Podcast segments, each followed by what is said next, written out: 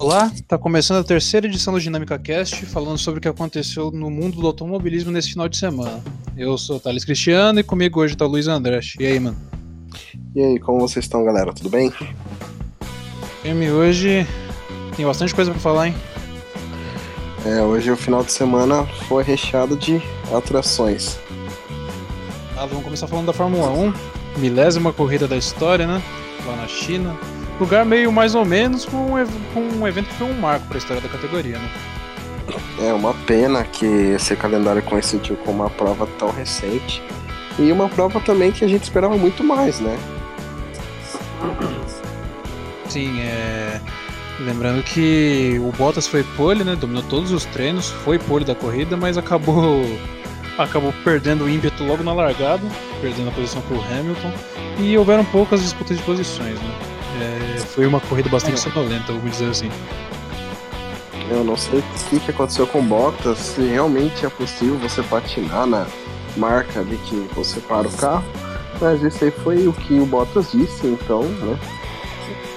Sim, ele tinha dito a linha de chegada, eu acho, não foi? É, eu acho que foi ali onde é, alinha o carro, disse que na linha branca ele patinou. Uma coisa nova, né? Sim, eu particularmente nunca tinha visto isso, né? É... E o pit duplo da Mercedes? Você acha que prejudicou Bottas na corrida ou foi só ou uma coisa bonita Bom, pro Ele podia talvez tentar um undercut, né? Porém, eu acho que a Mercedes ali optou por fazer algum algum espetáculozinho a mais aí, né? Mas ficou bonito, né? Pro público vendo assim, ficou legal pra caramba. Sim, lembrando que ano passado a Mercedes perdeu a corrida da China justamente num, numa estratégia parecida, né? O Bottas parou e teve safety car no período e a corrida acabou sendo vencida pelo Ricardo naquela ocasião, né? Uhum. É, e, e, a Ferrari, né, cara? Tipo, todo mundo tava dando aquele hype na pré-temporada, já são três corridas e o melhor resultado que eles conseguiram foi um terceiro lugar. É, a Ferrari eu creio que ela tá tendo problema mais aerodinâmico do que de motor, além de que tá tendo um, uma briga interna entre os dois pilotos, né? Sim, lembrando que o Leclerc acabou passando o Vettel na largada, o Vettel foi bloqueado pelo Bottas e acabou perdendo a posição, mas a Ferrari ordenou troca de pilotos, acho que na volta 12 ou 13. Acabou prejudicando o Leclerc, o Leclerc anda bem estressado com a tua situação, né? É, é um menino que tá com pavio curto, reclama sempre quando erra uma volta rápida ou até mesmo perde uma posição. Eu achei que a Ferrari três corridas, três ordens para segurar a ultrapassagem e abrir pro Vettel. Eu acho que não tá ficando muito legal aí pra equipe, não. Ferrari que já é notória por esse tipo de situação, né? Mas será que não vai ser prejudicial para a carreira do Leclerc esse tipo de reclamação? Que lembrando em 2016, onde a Ferrari não tinha um bom carro, o Vettel reclamava toda a corrida e acabou virando um meme pelas redes sociais. Blue Flag, você lembra? É, não sei o que vai acontecer com a desenvoltura do Leclerc nessa temporada, né? Eu acho que assim, em tais momentos ele é mais rápido que o Vettel, porém da equipe prevê que o Vettel ainda tenha mais condições do que ele para brigar na ponta. Porém, o campeonato eu acho que já foi para Mercedes mais umas três, quatro corridas continuando, assim, eu acho que já está muito bem encaminhado pro sexto título da equipe da Mercedes. Será que o Bottas vai ter bala na agulha? Ou já é, é já é suficiente para dizer que ele não vai? Bom, talvez ele emplaque um vice, né? Acho que mais do que isso ele não faz, né? Porque o Hamilton parece ser imbatível no momento. É um cara que inacreditavelmente vive uma fase tão imensa na carreira. Deve ser muito difícil um Bottas conseguir superar o Hamilton nessa carreira dele. Sim. E a Red Bull, hein? Finalmente o Gasly fez uma apresentação decente, vamos dizer assim, né? Não tô dizendo nem ganhar do, do Verstappen, nem competir, mas só terminar na sexta posição, né? Que é o máximo que ele talvez atinja. Sim, é, Aí a gente vai ver uma nova cavalaria dos motores Honda, né? E a gente pode ver o que vai acontecer no Baku, né? Retas rápidas. E é uma corrida que toda vez tem uma zebra, né? Sempre tem muitas bandeiras amarelas. Talvez pode ser uma corrida aí, se não for a melhor, uma das melhores que vai ser, né? Sim, a corrida que nos dois últimos anos se mostrou a corrida mais emocionante do calendário. A loteria. Né? É. Com disputas e ultrapassagens e bastante emoção, assim. É, aí a Honda falou que vai vir com esse pacote de 20 HPs a mais. Vamos ver aí o que, que vai preparar pro Max e pro Pierre. E o problema mesmo que eu vi nessas últimas duas corridas foi a, foi a Haas, equipe que não tá achando aquecimento certo de pneu e não pontuou nas duas últimas, só pontuou na primeira corrida com o Kevin. E é isso, né? Sim, é, a que passou de novo longe da, da, Não tão longe, né? Que o Grosjean terminou em 11, mas mesmo assim saiu zerado de pontos. O destaque da corrida certamente foi o Albon, né? É, o álbum que largou dos pits, né? Com o carro novo, que bateu no, na classifica... no treino livre, né? Não classificou. E parece ser uma pessoa muito calculista, né? Muito tranquila e que tá conseguindo pontos dentro do possível, né? Eu particularmente eu gosto de piloto desse tipo, sabe? Tipo, e honesto, calmo e que só mostra trabalho na pista mesmo, sabe? Ele às vezes deu umas braçadas, a gente viu ele na Austrália a Austrália teve, teve um probleminha, né? Bateu no treino livre lá também, bateu no treino livre da China, mas tem, na medida do possível, feito bons resultados. É, trouxe mais pontos que o Kivet, né? Que é uma surpresa, o Kivet mais uma vez botou as McLarens para voar, né? e o Norris, hein? E, enquanto todo mundo fica bravo quando passa por esse tipo de situação, o garoto vai lá e fez uns memes na internet. É, eu acho que nesse caso aí tem que mesmo brincar, porque a McLaren veio essa falsa alegria de Q3, né? E pontuação na corrida. Chegou na China, o carro não andou nada. E eu creio que vai ser assim por algumas temporadas que a McLaren vai andar nessa perna assim de altos e baixos, né? Sim, com certeza. E o Pérez conseguindo um bom oitavo lugar para o Racing Point, né? é, ganhando mais uma vez do, do Stroll. Acho que é a segunda vez consecutiva, se não me engano. O Stroll que ficou famoso nessa corrida porque estava apertando o botão do rádio ao invés do botão de potência do motor. Você viu isso daí?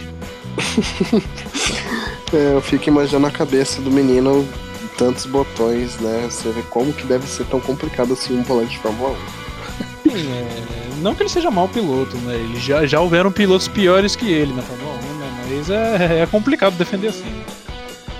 É, porém ele tem alguns recordes, né? Piloto mais jovem no pódio. É jovem larga da primeira fila. Né? Então a gente tem que dar um desconto aí para ele.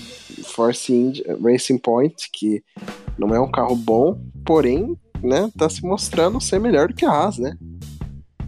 Sim, é, usando a potência do motor que tem, né? E eles têm um excelente projeto de fazer uma nova fábrica, né? Agora com o dinheiro que o, que o Stroll Pai está colocando na equipe, parece que eles pretendem. Eles estão com um plano a la Haas para tentar brigar lá na frente.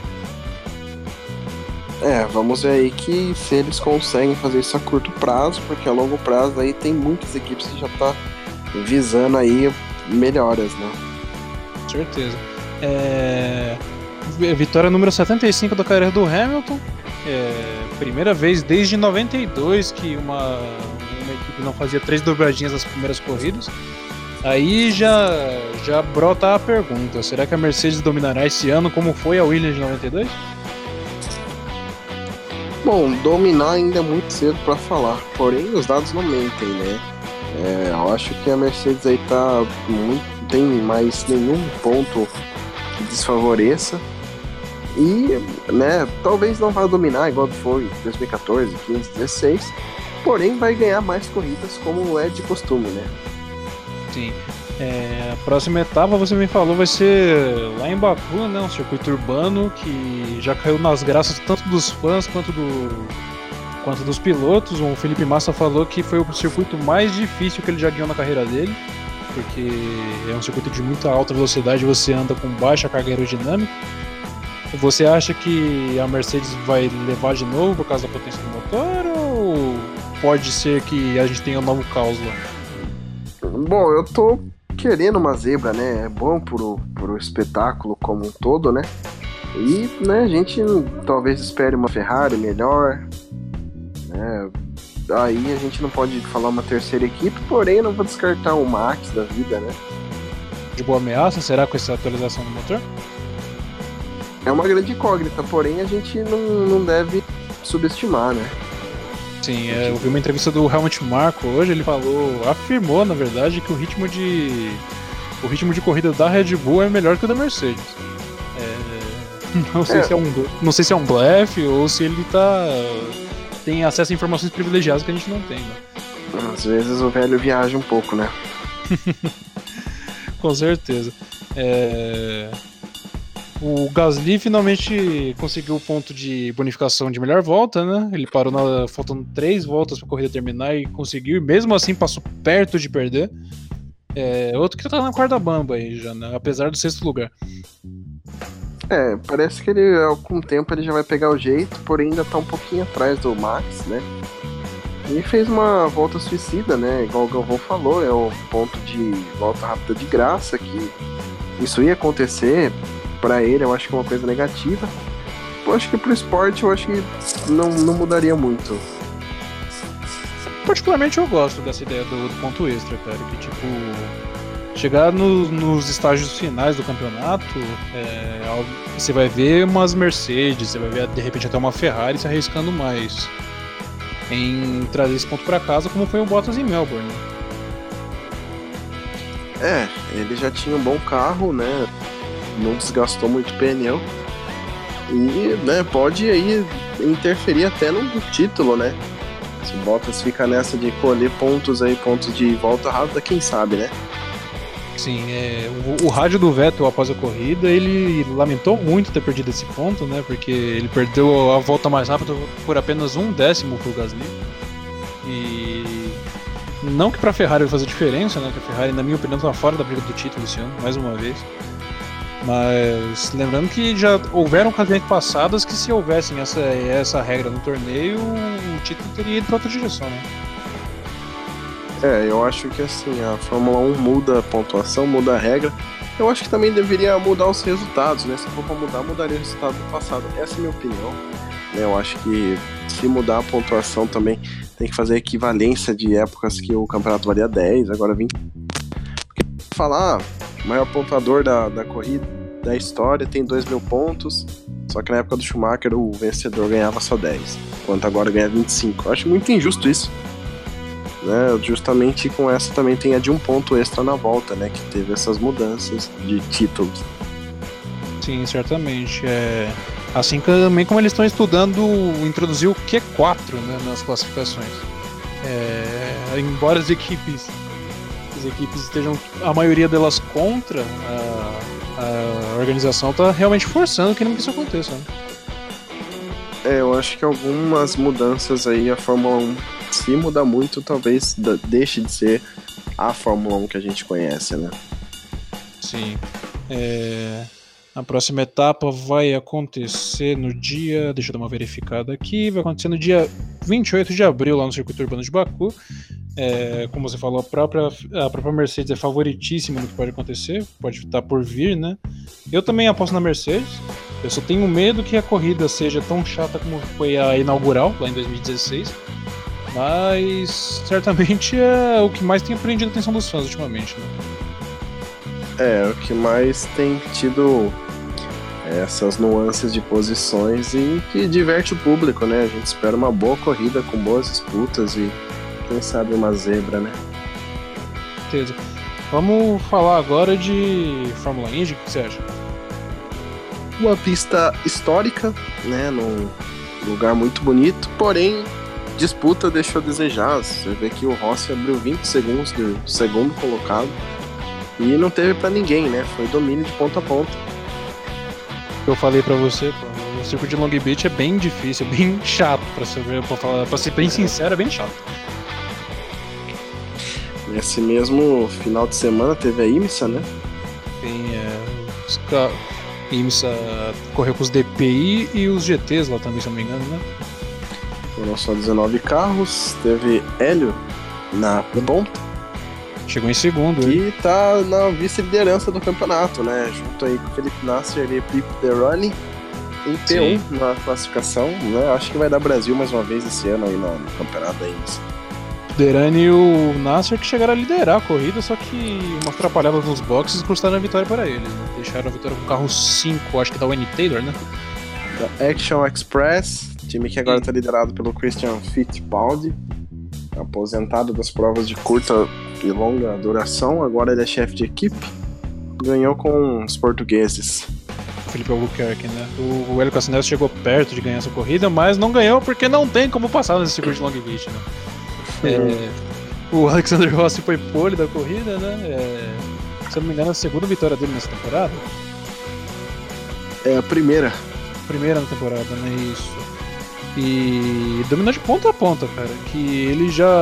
Ele ganhou essa corrida ano passado no Long Beach, né? E esse ano não tem pra ninguém. Então, já comparando ele com o Little Well, né? Que ganhou seis vezes em Long Beach na época de ouro da Indy. E é um cara aí que tá com o passaporte carimbado pra, pra Penske, né? Diz a lenda aí que 2020 muda de assentos e Pagenot esteja fora já da equipe. E o Pagenot que é um cara que parece que tá bem acomodado, né? Com o resultado e conseguiu o melhor, o melhor resultado dele no ano até aqui, um sexto lugar, né? É, vamos ver se ele melhora, porém o Roger Penske já tá aí querendo encostar ele. E também o Power, né? Que assim, já tem 11 anos aí de temporadas na Penske. Foram várias vitórias, porém eu acho que o tempo dele acabou, né? O gás dele foi a Indy 500 no ano passado, mas as atrapalhadas continuam, né? Ele é um piloto campeão, né? Embora seja meio braçudo, ele conseguiu ser campeão que muita gente não consegue, né? É, não deveria ser tão fa... não deveria ser tão difícil assim na época dele ser campeão. Né? É... E a grande polêmica da corrida ficou pela, pela disputa pela terceira posição na última corrida, na última volta, né? O que você achou da, da decisão da, decisão da, da direção? Pô, eu achei totalmente equivocado essa decisão. Acho que o Ray Hall ele mudou de trajetória, mas bem no início da, da curva porém totalmente legal. Do mesmo jeito que você muda sua trajetória para defender a posição, ele fez isso só que no começo da, da reta. E foi um equívoco muito grande. Deu a P3 aí pro Dixon. Dixon que corre aí com um carro muito inferior, só que ele aí tá indo colhendo frutos e vamos ver no final do campeonato, né? Sim, pra, na minha opinião, o Dixon foi o piloto do dia, cara. Ele atacou, ele foi o único que chegou perto do Alexander Rossi durante determinado período na corrida. É, a Penske com estratégia melhor colocou o New Garden em segundo, mas ele guiou muito. Pelo, pelo carro que tinha, né? É, Dixon é um cara à parte nessa categoria, né? É incrível isso.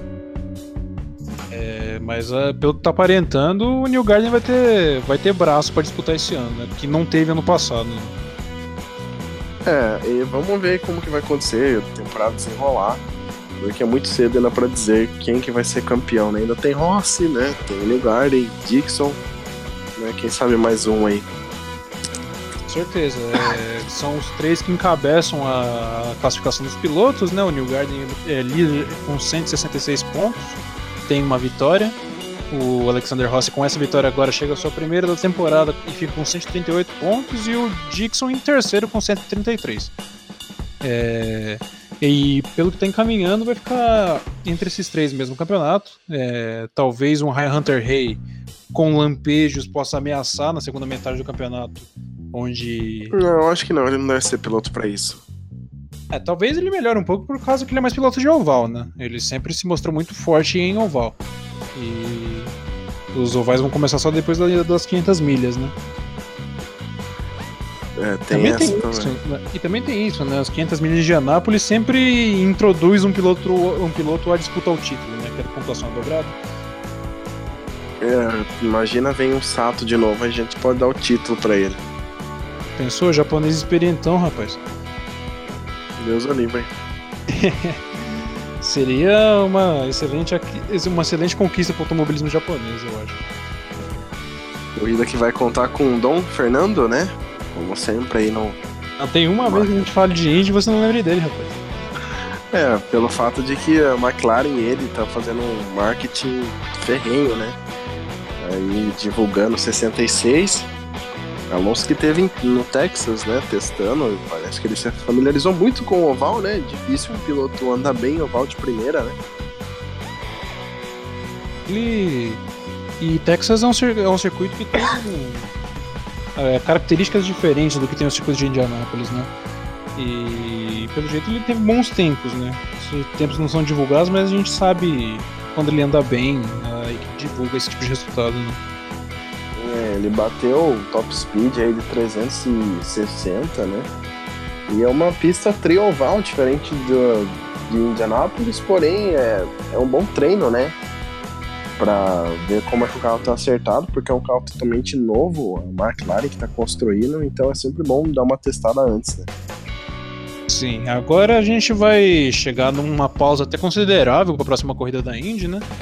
É, próxima corrida dia 11 de maio no circuito misto de Indianápolis, né? Aquele circuito que também não é das coisas, né? Mas já tem se tornado tradicional na categoria. Lá desde 2014, se não me engano. É uma pista de misto, né? Que antecede e a gente já tá em Indianápolis, né? Bem Sim, é. As, as arquibancadas quase todas vazias para essa corrida do misto, né? E vai ter contar com a participação do Hélio Castro Neves para essa corrida, né? É, quem anda bem também, paginou, anda muito bem nesse misto de Indianápolis. Vamos ver se ele dá uma ressurgida, né? E o Power também, né? Que tem vitórias consideráveis já no circuito misto de Indianápolis e uma no misto. E uma no oval agora, né? Eu acho que to, totalizando todas, dá acho que cinco vitórias.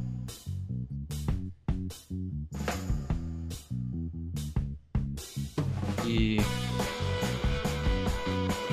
dia 26 de maio temos o final de semana das 500 milhas de Anápolis, onde que é o para todo fã de corrida, eu acho que é o final de semana principal do Tira ano. mais mais legal, né?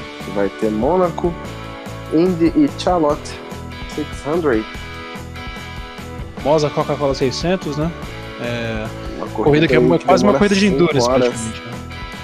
É, vai lá só 5 horas no sofá e é isso. E sempre acontece uma coisinha inusitada, né? Tipo Austin Dillon ganhando, tipo Dale Jr. faltando, Dale Jr. faltando combustível na última curva, cabo de TV Martin caindo. Truex dominando, né?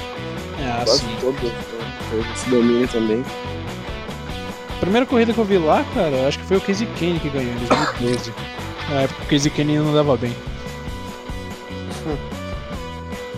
E aproveitando que a gente tá falando disso, é, vamos puxar o assunto pra NASCAR agora? O que você acha? Xfinity Series, Dash for Cash.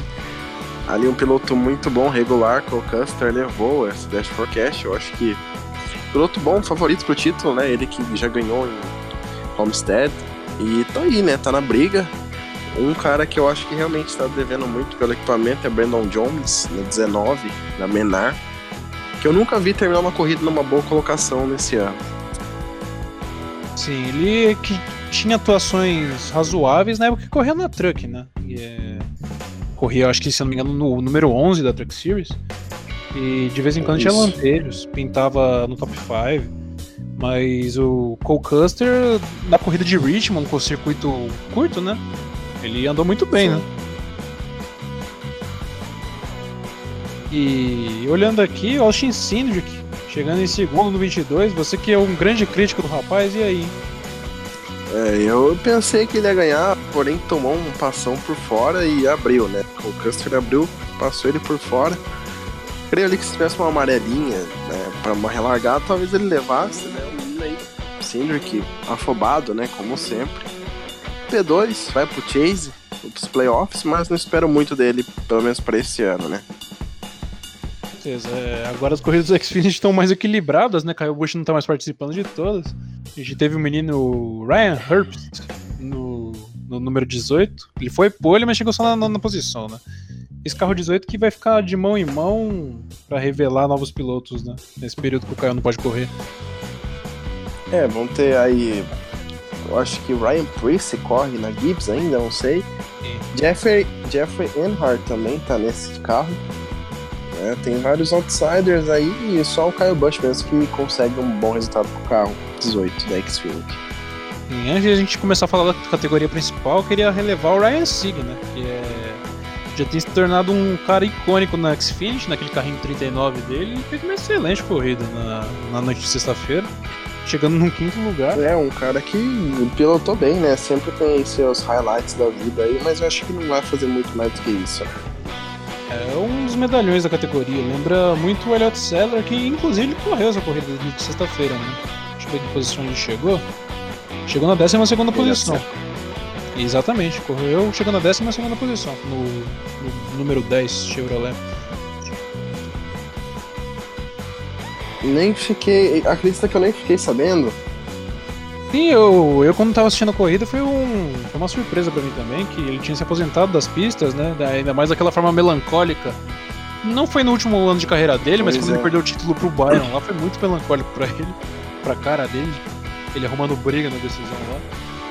E é um cara que, Sim. infelizmente, não teve tanta sorte assim na carreira. Não. E no sábado à noite a gente teve a categoria principal, né? A Monster Cup. Finalmente o Truex Jr. desencantou aí na Gibbs, né? Finalmente desencantou. E também primeira vitória em pista curta, né? E também um fato interessante, ele é o, se eu não me engano, eu acho que é o único piloto a ganhar uma corrida em, por quatro equipes diferentes. Ele ganhou corrida agora na Gibbs, ganhou pela Furniture Row, pela Michael Waltrip Racing e pela antiga equipe Earnhardt. do. Isso, o Earnhardt Inc., quando ele correu pelo número 1 lá. É. Se eu não me engano, é o único piloto do, da história que ganhou uma, é, uma, pelo menos uma corrida em quatro equipes diferentes. Sim. Será que ele briga esse ano ou foi só um tiro um ponto fora da curva também? Bom, eu achei um tiro muito fora da curva, né?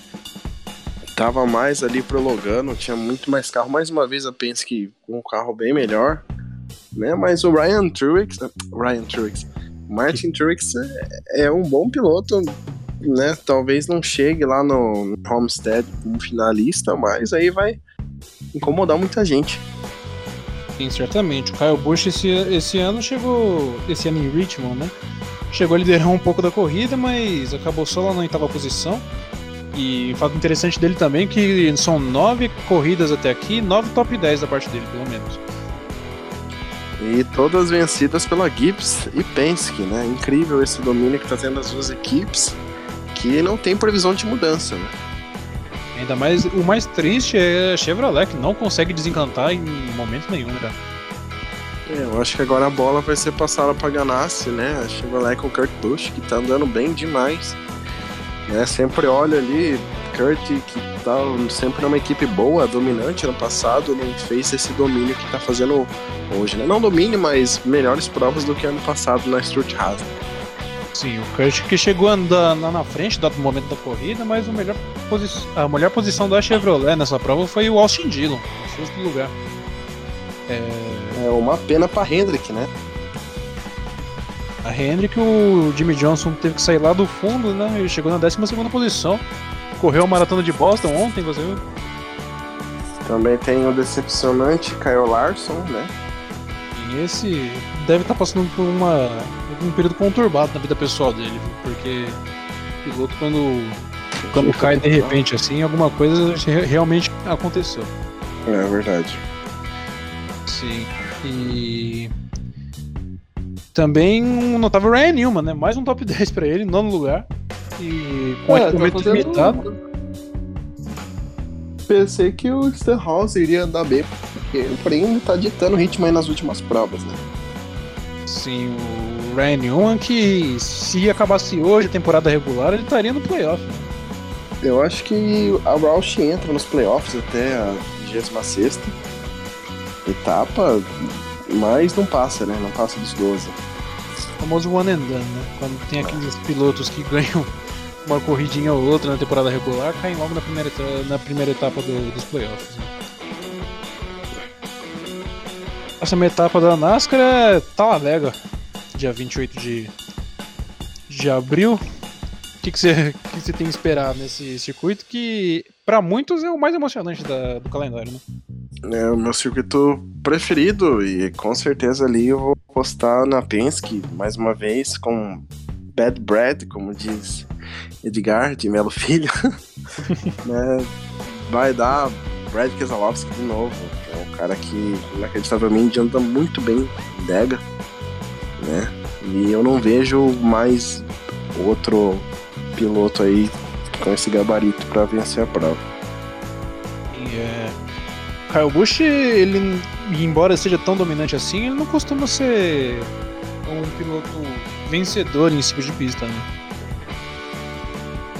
É, a gente vai ressaltar que Talladega é uma pista muito ensaiada, né? Sim, você tem, tem piloto, piloto prefere mais terminar a prova do que realmente arriscar lá na frente. Se fosse para eu, eu dar um palpite quem pode, pode surpreender nessa corrida, eu vou apostar. Eu vou apostar no Kurt Busch, cara. E. Eu, eu pensei que você ia falar de Benedetto. De Benedetto, ele ainda.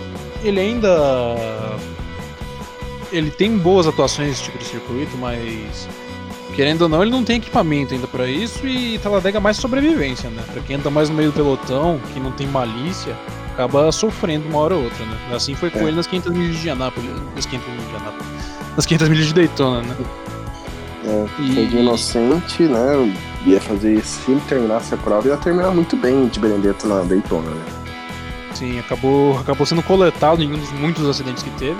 Mas eu aposto no Kurt Busch que eu acho que para você andar bem em Super Speed você tem que ter experiência acima de tudo. Por isso que Jeff Gordon andava muito bem lá, Dale Jr. andava muito bem lá, Matt Kenseth andava muito bem lá. Jimmy Johnson nunca foi de dominar, mas também tirava suas cartas da manga de vez em quando. E eu acho que o Kurt Busch, ele ainda daria um pau nessa molecada aí. Eu também acho, é um cara que pegou um gás novo aí na ganada.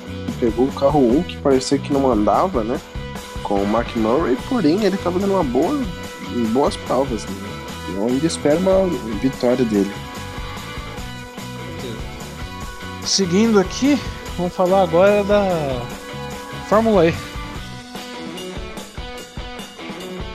Corrida lá em Roma, no Coliseu. Primeira vitória da carreira do Mitch Evans e também primeira vitória da Jaguar, né, na categoria.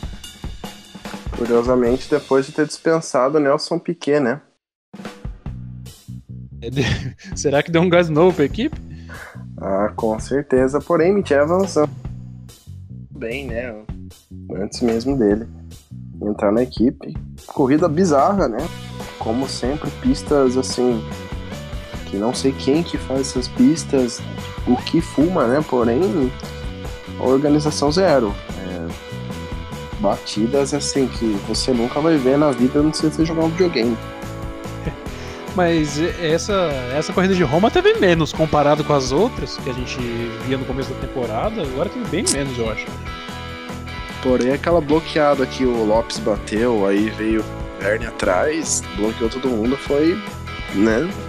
É bizarro porque a pista é muito estreita, né? É. E também a passagem do Mitch Evans pela vitória em cima do Lotter é, gerou uma advertência para os dois, né? Que foi uma Pra quem viu a corrida, foi uma ultrapassagem meio que na, na marra, né? Meio que no tapa, vamos dizer assim. Espremeu o Lotterer no muro e passou mesmo assim. A famosa bronzai. Exatamente. O, o, destaque da corrida foi o Van Dorn, né? Primeiro pódio dele na Fórmula E, nessa nova estagia dele. Conseguiu terminar finalmente. Tá tendo muita né, Gary Paffett, que não termina uma corrida sequer. Né? Piloto Mercedes e Van Dorn aí, né? Fez pódio. Quem desapareceu mesmo foi Everline. Faz bem tempinho que ele tá desaparecido aí da, das pontas da Fórmula E. Lá é mais azar, né? Teve aquela aquela corrida em Insânia, né? Que ele se envolveu no acidente com o D'Ambrosio e o Felipe Nasser. É... Agora teve essa corrida em Roma que ele também se envolveu naquele engavetamento de um monte de carro no começo da prova. E de highlight dele na, na, na, temporada até aqui foi só aquela corrida que ele quase ganhou, né? Em é, México. no México. Isso. E Sérgio Jimenez ganhou Trophy, né? Isso, e Trophy sendo dominado pelos brasileiros, cara. Será? É, eu acho aí que vai vir um título aí um pra Cacau ou pra Jimenez, né? Andam bem, porém uma categoria que só é disputada com seis carros na principal categoria. Isso, né? Legal. É, são duas categorias Uh, são seis primeiros andam numa categoria de pilotos profissionais e parece que os cinco últimos são menos profissionais, menos qualificados. 11 carros no, no pelotão também. Tá? É, vamos ver se vai ter continuidade isso, né, cara? Que é a grande incerteza de toda categoria que aparece por aí, né? Que a Fórmula E, quando apareceu em 2014, tinha essa certa incerteza também. Sim. E, entre aspas, se firmou no, no cenário, né? Sim, é, tá ficando muito grande, né? Uma categoria que tem tudo pra crescer, né? Crescer ainda mais. E Felipe Massa, que tava andando consistentemente no top 10, se ferrou, né? Teve um problema, abandonou. É, é vamos e falar problemas teve... elétricos, mas é sacanagem. Né? é, acabou parando na pista, abandonou. O Lucas de Graça, largando lá de trás, chegou em sétimo. E tá na briga pelo campeonato, né? É, parece que tá aceso, né? As pistas até agora tá sendo uma loteria, porém é um piloto que tá aí, né? Tem toda a experiência para poder brigar até o fim. Tem é, sete corridas até agora, sete, sete pilotos diferentes venceram. É, sete equipes diferentes venceram também. Eu não me recordo de ter visto uma coisa tão. Tão diferente. assim, né? É, exatamente. É, tô tentando ver a próxima etapa aqui, para a gente seguir. Uh, Paris. É Paris, dia 27 de abril. Próxima etapa da, da Fórmula E aí. Circuito que já. que já foi. Já algumas provas, né? É. Isso. É um circuito bem legal. Acho que talvez agora pare um pouco essa de novos pilotos vencerem. Algum vai ser algum repetido que vai vencer. Ou ainda tem Verline, Lotte, de equipe boas, né? certeza. E vamos ver nessa arrancada pro final do campeonato, né? O campeonato que acaba agora depois do meio do ano, né? Sim. É, vamos agora, a gente tem MotoGP para dar uma faladinha. Gente teve corrida lá no Circuito das Américas esse final de semana, é, Grande Prêmio dos Estados Unidos. Para quem achava que ia ser um passeio no parque pro Mark Marques, como costuma ser todo ano lá, se enganou, né, cara? E fez a pole, abriu mais de 10 segundos a liderança e acabou caindo sozinho. Caiu, Rossi deu uma de que ia ganhar, porém, né? Ficou em segundo. Rossi parece que tá descontraído, se divertindo esse ano, né? certeza. O Rossi, que a moto da Yamaha de velocidade de reta era muito prejudicada em relação às outras. É, uhum. Eu tava vendo na transmissão a moto da Suzuki mesmo, do Alex Rins, que acabou vencendo a corrida. Primeira vitória dele na, na MotoGP, primeira vitória da Suzuki desde 2016. É, na reta, no final da reta oposta do circuito de Austin, tinha 20 km a mais de velocidade sobre a Yamaha do Rossi. Mesmo assim, o vovô quase ganhou, rapaz. É, quase que deu, deu um sufoco no menino. Até ressurreição da Suzuki, né? Uma marca que venceu, porém não a gente não é acostumado a ver na frente sempre. Né? Certeza. É... Já na primeira corrida no Qatar eles andaram bem. É... O Juan Mir, que é o outro piloto da Suzuki, figurou lá na briga pela liderança no final da prova, só que são dois pilotos ainda inexperientes, né? E... É, uma equipe jovem, né? Sim. O Ramiro que foi punido nessa, nessa corrida de Austin por queimar a largada. É... E um destaque que eu queria relevar também é o Jorge Lorenzo, né, cara? Que foi pra Honda. Foi pra Honda, todo mundo dizia que ia dar calor pro Mark Marques e até agora ele mal pontuou. Abandonou, uhum. abandonou a corrida de Austin de novo. Mau resultado para Jorge Lorenzo e. Não deve ter tá pegado a mão ainda da equipe, né? Sim, é. Andou na Ducati dois anos apanhando consistentemente pro Dovizioso. E pelo jeito o melhor da carreira dele já passou, né, cara? É, um piloto aí que não ia se manter muito no top, né? Que fez a Yamaha trocar ele, é, trocar o Valentino Rossi por ele, lá atrás em 2010, 2011 mais ou menos. E hoje não, não se mostra para que veio, mas em moto de ponta, né? É. Felizmente foi isso. Primeira.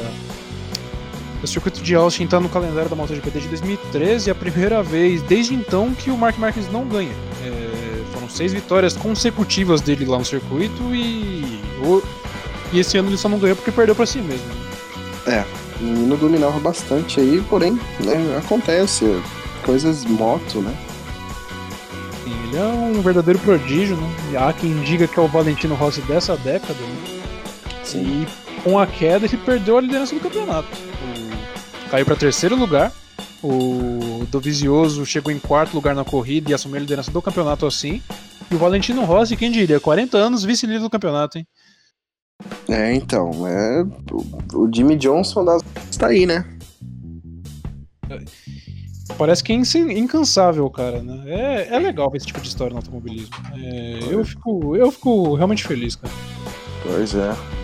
Próxima, próxima corrida da, da, da MotoGP acontece no circuito de Jerez de la Fronteira, o tradicional. Lá na Espanha. Primeira das três corridas na Espanha, né? Uhum. Vamos ver como que vai ser aí, né? O calendário da MotoGP que mais uma vez está bastante embolado. Quem puder acompanhar tem que dar uma olhada porque realmente está valendo muito a pena. Sim. Mas, mais algum destaque aí, cara? Acho que chegamos no final do, do, do, do cronograma de hoje. Mais um por finalizado. Espero que não tenha gostado. Dá uma forcinha compartilhando. Certeza. Vamos terminando por aqui então. É, muito obrigado por quem ouviu aí e até semana que vem, pessoal. Tchau, tchau.